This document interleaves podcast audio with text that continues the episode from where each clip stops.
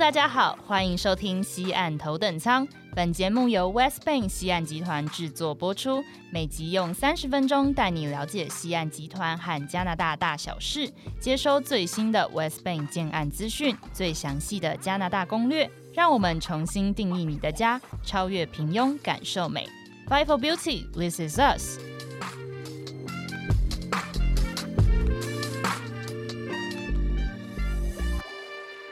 大家好，欢迎收听西岸头等舱，Welcome on board，我是 Michelle，我是 Esther。东京奥运呢，终于在二零二零加一完成了。对，不知道 Michelle 你有没有看奥运的转播呢？有啊，我就是呃，今年就有追一些备受大家关注的比赛项目，真的是非常的紧张刺激，而且我觉得今年各国的选手都是卯足全力想要博得好成绩，因为毕竟我们的东京奥运是延后了一年。才好不容易办成的一个可贵的奥运赛事。没错，这次的比赛呢是很精彩、很刺激啦。嗯，但是因为我只要全程观看的比赛，通常我支持的那一队都会输，所以我就忍住不看，去转而关注其他的点。刚开始看还没发现哦，仔细了解之后，真的是让我大吃一惊。那你一定是有偷偷在关注一些比赛，不然那些比赛怎么会输呢？没有。好啦，那你既然没有在关注我们的赛况的话，那让你大吃一惊的是什么？就是让选手们成为国际瞩目焦点的东京新国立竞技场，嗯，也就是这次东京奥运的主场馆。而且这个建筑的设计师呢，其实也跟我们有很深厚的关系。Michelle，你有看奥运的开幕式吗？诶，没有，就是像我刚刚讲，我就是关注一些部分的赛事这样子，就只看一些赛程的转播。那你是在开幕式的时候有看到什么吗？不然就是为什么要特别提到我们的开幕式跟主场馆啊？不知道你有没有注意到，这座新国立竞技场的外观从空中俯拍的时候就像是一个白色的圈圈。嗯哼，刚开始很多人都对于这个外观存疑，他觉得看起来很像是一个巨大的马桶哦，但是其实 这个背后呢有非常深的含义。嗯，他在开幕式宣布奥运开始的那个倒数的环节当中，就像。像是跨年一样嘛，五四三二一，然后转播会准备进入现场的第一个画面，就是切换到这个主场馆的空拍，呈现出那个数字零，它其实就代表的是倒数数字的零。然后会场呢就会在屋顶释放烟火来庆祝奥运赛事的开始。那因为这个设计跟奥运的开幕式有关嘛，所以当时大家对于这个外观存疑的时候，设计师他完全没有办法，也不能做出解释。哇，那如果说就是我们二零二零奥运没有办法举办，今年还是没有办法举办的话，那这个设计师不就只能一辈子背负这样的误解了吗？这也太捶心肝了吧？对。他就是心里苦，但他真的不能说。那这个伟大的设计师到底是谁啊？我们刚刚有提到嘛，他其实跟我们有着非常深厚的关系。嗯，这位设计师呢，就是我们在温哥华卖的超级好的 Alberni 建案当中合作的 Kengo Kuma 魏延武先生啦。哦，原来就是我们国宝级大师魏延武先生哦。我相信应该部分的听众呢，对于他也是不陌生啦，因为我们在第四集的时候就有介绍。过他，而且当时呢，在节目之中还直接就是我们请到了库马桑，直接现场的声音讲话给大家听。那还没听过呢，就记得要赶快回去收听我们的第四集。那魏延武大师不愧是大师哎，就是垂心肝忍了这么久，然后完全不破梗。要是我的话，我应该就是老早就开始在那边讲说，你们都不懂我，我这样设计是有巧思的好吗？大家不是都说吗？创作是条孤独的路，大概就是这样子的体现了。那库马长呢，其实不只是孤独的创作者，他根本就可以说是先知。怎么说？大家如果对于这个新国立竞技场有印象的话，可以发现场内的座椅就算是收起来，感觉好像也很多人在场馆里面看比赛一样。嗯嗯，它选用了深褐色、灰色、白色等等的五种大地色系，像是落叶一般的色彩，然后用像是马赛克一般排列的交错方式，让运动员可以在场内感受到像是在森林中尽情奔跑的感觉。嗯嗯，一般我们在设计场馆的时候啊。啊，通常考虑到的不是都是观众的舒适度啊等等的。可是库马桑他连在场上比赛的运动员的感受都照顾到了，而且其实他在二零一七年设计座椅的时候是没有新冠疫情的，单纯只是想要让这个场馆看起来像是森林一样很热闹。殊不知，在今年奥运举办的时候，观众没有办法入场的情况之下，这样子注重细节的行为竟然变成了另外一个引人关关注的焦点，让冷清空虚的转播现场呢多了一份热闹的感觉。你不觉得这其实就是先知吗？所以说啊。这些大师之所以是大师，其实是因为他们有未卜先知的能力，对吧？对，就是他们除了要有高超的设计功力之外呢，还要可以展望未来。而且我觉得他们这些注重细节的巧思，其实真的就可以让一座建筑好像变得历久不衰的感觉。没错，它会感觉会随着这个时间的变化有不同的样貌。嗯，那我们今天呢，不只是只有要回顾奥运啦，我们要带大家从新国立竞技场走路十分钟，来到北参道，也就是新宿御苑的附近，带大家用声音来感受一下日本一级豪宅当中的生活美学。那这个建案呢，就是我们在东京跟魏延武大师合作的 The Kita 竹密啦。是的，那首先讲到魏延武库马桑呢，就不得不提一下他的设计风格嘛。那我们在讲述 Kita 之前呢，不知道 Esther 你有没有看过？就是我们库马桑的其他作品，像是台北的白石一廊啊，然后还有新竹有一个装置艺术。对，那其实就是从他这一些设计里面，其实可以看得出来，他就是一个很喜欢使用一些木材啊、竹子等等素材原样来建造建筑的建筑师。那包括我们刚刚介绍的东京新国立竞技场，其实也都是有这样子的设计风格在里面。那基本上你看到这一种，就是很自然的一些原木头的一些样子的这种风格的建筑呢，就可以推断哦。那这个应该就是库马桑的作品了。没错，那刚刚除了讲到的台湾的白石艺廊啊，然后还有那个新竹的装置艺术之外，嗯，像是在东京名媛们最爱去的南青山中的根津美术馆呢，其实就是库马桑它非常具代表性的建筑物。嗯，那这座美术馆呢，就利用了很多竹子作为建材，排列在走廊上，搭配着地板上黑色的铺地石，然后再加上旁边青。青绿色的竹枝造景，唯美的呈现了那种日本美学禅意的氛围。嗯，然后就跟我们上次提到的一样嘛，这座建筑真的很像是电影中那种山间隐士才会出现的地方。是的，那这就是我们魏延武大师最擅长的设计风格啦。那这种风格呢，其实也都是有体现在我们今天要介绍的 Kita 竹密之中。我们的竹密呢，顾名思义，其实就是想要展现出在竹。中静谧的生活一样，我们想要打造一种就是隐居山林的生活，让你就算是身在东京这样子的大都市里面，也能够感受一种悠然自得的感觉。没错，那上次呢，我们有大概的介绍了一下 Kita 的外观，嗯，今天要跟大家来介绍一下内装的风格。嗯哼，不知道听众们有没有看过之前跨界直播当中库马桑所在的。位置后方有一个非常显眼的旋转楼梯，嗯哼，那其实呢就是我们 Kita Penthouse 非常具代表性的设计，它使用了青铜的材质跟周围胡桃木箱板互相呼应，视觉上呢呈现大地色系，而且大家都知道嘛。一个家最重要的就是采光，在 Kita 里面，因为大量使用这种落地窗啊跟天窗的设计，所以采光非常非常的好。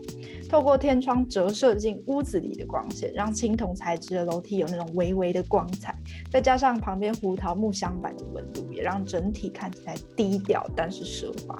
你家就是完美的打卡圣地，而且。还是你专有的打卡圣地哟。没错，那其实我们就是经过了这样子的旋转楼梯走进室内呢，就可以看到我们跟不同的品牌合作所设计的风格。那 Esther，你看到就是因为我们 Kita 其实已经建好了嘛，那它的内部装潢其实也也都是已经完成的。那你看了这些建好的照片之后，你最喜欢的是什么风格啊？我最喜欢的是有一个房间，我们是跟 B&B Italia 家具合作的。嗯哼，那它整体的配色呢，都是米白色啊、灰色、褐色等等的色系为主，嗯，给人一种非常沉静高雅的感觉。那我们在第三集介绍 Piero Lizzoni 的时候，也有跟大家提过，他们家的家具呢，就是由这位很有温度的 B&B Italia 全球创意总监挂保证，绝对是高水准品质。嗯，而且房间里面还有 Misashin Gallery 所收藏的小田太郎创作的抽象画。更是让整个房间变得更有艺术感。那这个小田太郎是何方神圣啊？他是一个一九六零年代出生在东京的艺术家。嗯哼，那他的创作艺术的风格呢，偏向比较抽象一点。而且色彩非常的鲜艳，嗯，那 Misashin Gallery 他合作的艺术家呢，都集中在一九六零到一九七零年代出生，他们想要让日本战后的这段历史啊跟思想，透过这些创作保留下来。那从这里呢，就可以看得出 Misashin Gallery 的理念跟我们 West Bank 为美而战的理念不谋而合。嗯，他们的创办宗旨呢，是想要让所有的艺术家获得他们在艺术史上面应有的地位，可以说是跟 West Bank 一样，都是为了美而战的。所以说，在这个风格的设计当中呢，你可以感受到了被家具温暖包围的氛围，日式美学差级的那种朴素的配色。跟 Misashin Gallery 的艺术，感觉你整个人都被提升到了另外一个层次，整个人都升华了呢。所以说，我们住在 Kita，就是你不只是哦，平常回家窝在沙发，或者是晚上躺在床上睡觉休息而已，还可以就是在不知不觉中提升自己的艺术涵养，然后就是受到这些艺术品的熏陶喽。没错，你的心灵层面会来到另外一个层次。哎，那 Michelle，你最喜喜欢的风格又是什么啊？嗯，我个人最喜欢的呢，其实是另外一个，就是呃，我们跟 Time and Style 合作的一个设计风格。那其实我也是最近才知道 Time and Style 这个品牌，它就是日本当地的家具品牌。那我觉得他们很特别的地方呢，就是他们的家具跟产品是以日本的历史跟人文为原点，然后借由一些比较独特的视野来呈现这种生活的文化。那他们想要呈现这种生活文化的方式，就是来结合不同领域的设计师，然后一起开发出就是除了一般的家具以外，还有一些平常我们放在家的一些摆饰品。或者是你吃饭的时候使用的一些餐盘啊、筷子啊等等的，还有你会铺在你的床上或者是地上的一些纺织品这些产品。那我觉得其实这点还蛮酷的，就是因为现在不是很流行那种复古风嘛，嗯，对，就是超多人就会去收集一些古物啊，或者是老旧的家具，想要把你的家打造成那种老老旧旧，然后复古七零八零年代的那种感觉。对对。那其实 Time and Style 的这些设计下来呢，就好像说每一个物品，就是不只是你拿到手上，它上面标签写的哦几百克。的那个重量，它还有就是他们这些设计师赋予这个物品的一些故事跟生命，就是你拿到手上，除了那四百克以外，好像还加了两百克的故事在里面，赋予它无形的重量，就对了。那另外呢，在这个 Time and Style 合作的这个房间里面呢，还有一点也是我自己还蛮喜欢的点，就是。因为大家都知道，我们 West Bank 其实是很重视一些细节，就是像魏延武大师一样。那平常我们在家里面其实也是会放一些，例如说盆栽啊，或者是什么种一些花草等等，就是让自己看的多肉植物，对对对，赏心悦目的一些绿色植物这样子。所以我们在 Time and Style 的这个风格的房间里面呢，我们就跟日本的大型盆景园曼青园来合作。那 Esther，你对于日式盆景有什么理解吗？一般我们在提到盆景的时候，通常会直接联想到的比较是中式的庭园造景会出现的，像是那种。宫廷剧啊，然后皇上就在庭院里面可能拈花惹草啊 之类的，就是一些在中国古代才会出现一些什么对树场景啊，或者是等等的那种。对对对对对。嗯，那其实我觉得日式盆景啊，跟日式的绘画其实都是有一些异曲同工之妙，就是因为他们很讲究你刚刚讲到了嘛，禅意。就是佛教的那种禅意这样子，所以我们很常听到日本的美学的话，就是会提到瓦比萨比侘寂。然后还有一期一会，就是人生只会见到一次，或一次对的这一些比较佛学的一些思想。那他们 对，那他们其实就是把这些禅学的概念就放进到他们的艺术品里面。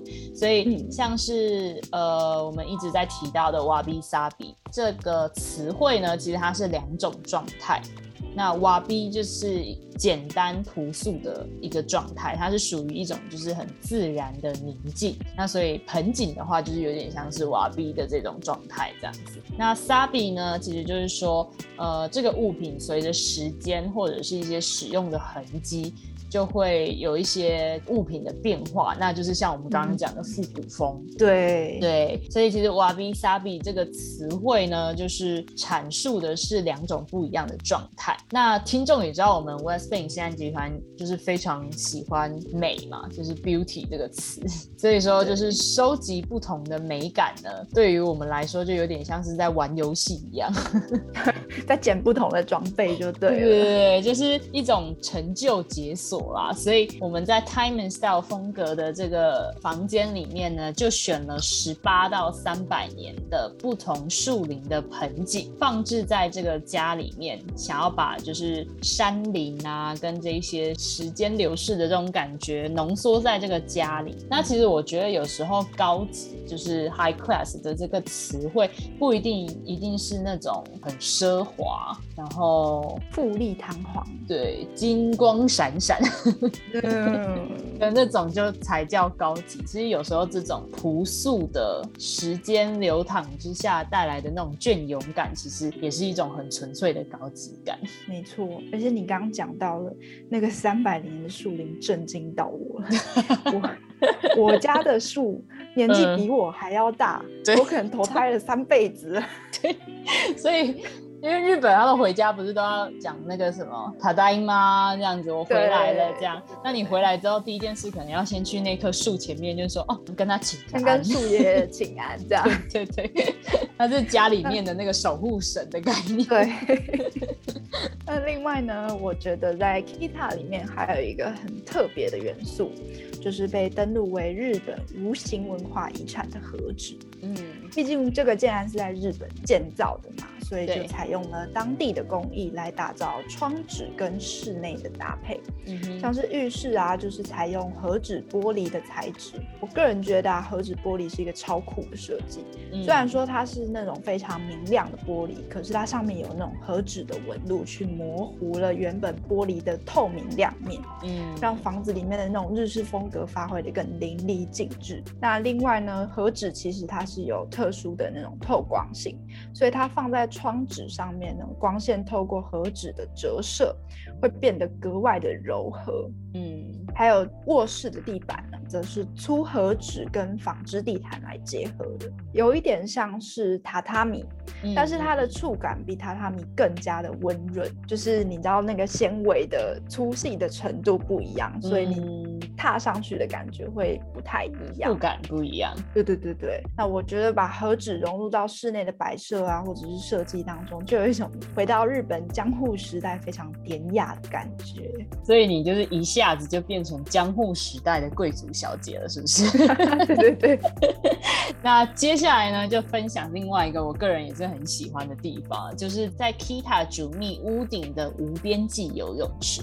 你知道这种泳池就是只有在电影。里面才会看到的那种，就是主角啊跟女主角在那个无边际泳池，可能在喝酒或什么之类的，享受人生的那种样子。对，所以你就可以想象一下，如果是在这个无边际泳池。游泳，然后看着那种呃新宿御苑那一边啊的那种夕阳西下的感觉，就是非常的享受。不过我其实很好奇一件事情，哎，嗯，无边际游泳池走到底之后，那个水啊。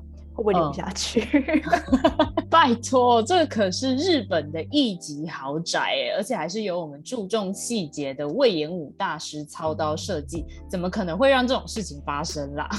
哦，也是啦。可是如果说有机会，我还真的是非常想要到现场去感受一下哎。嗯，哎，Michelle，我们聊了这么多的不同的品牌啊，跟风格的介绍，那我想要帮大家问一下，这样是不是就表示说我们的买家都可以拥有这些？些惊喜啊。没错，在日本呢，跟台湾不一样，就是基本上交给你的房子就会是标配屋。那什么是标配屋呢？就是我们将房产交给买家的时候，室内的基础装潢、橱柜还有厨具都已经安装完成了，而且我们的 Kita 呢，甚至是连房间的装潢跟家具全部都已经帮忙选好跟做好了。除了为买家节省挑选的时间之外呢，还直接请到设计师，也就是我们的魏延。武大师从建筑的角度来为室内家居做搭配，完整的表达我们 West Bank 一直希望可以带给大家美好生活品质的中心思想。也就是说，如果我买了这个 Lakita 主木，那刚刚我们讲的那些家具，就是包含那个十八到三百年的盆景树爷爷，还有 B&B Italia 的家具，甚至是游泳池旁边的躺椅，都会付给我喽。没错，就是这个意思。嗯哇，俗话说时间就是金钱，那四舍五入之后，真的也帮我省太多钱了吧？是不是？现在应该有心动的感觉了吧？真的有。那另外呢，我知道日本买房还有一点跟台湾比较不一样，是让台湾人非常头痛的公社，嗯，就是一般的大楼啊，你家以外的电梯呀、走道啊等等的公社都会算在买房的金额当中嘛，嗯。但是日本呢，基本上是认定这些地方是公共。空间，它不会另外再计算费用给你，所以说你在日本看到的平数都是实平计算居多，也就是说你的权状上面有多大，你家就有多大的空间。没错。那今天呢，就跟大家分享了 Kita 主密的内部装潢设计，还有简单的来说明了一下日本买房的一些相关的事项哦。那不知道大家就是有没有更深刻的感受到我们在主密之中展现的一些生活美学呢？那如果说听完还想要知道更多的资讯，例如说刚刚我们讲的日本买房的一些资讯啊，或者是想要知道更多的 Kita 主密的一些事情的话，就要持续锁定我们的。Podcast，那记得动动手指按下订阅。如果你是使用 Apple Podcast 的听众呢，也欢迎留下五星评论，或者是任何你想要听的资讯。我们在搜集之后呢，有可能会在节目上面为你解惑。那如果你想要直接跟我们聊聊，欢迎到西岸集团 West Bank 台湾脸书粉丝专业上面查询。另外，我们也开设了 Line 的官方账号，欢迎大家加入成为我们的好友。那我们就下集再见喽，拜拜。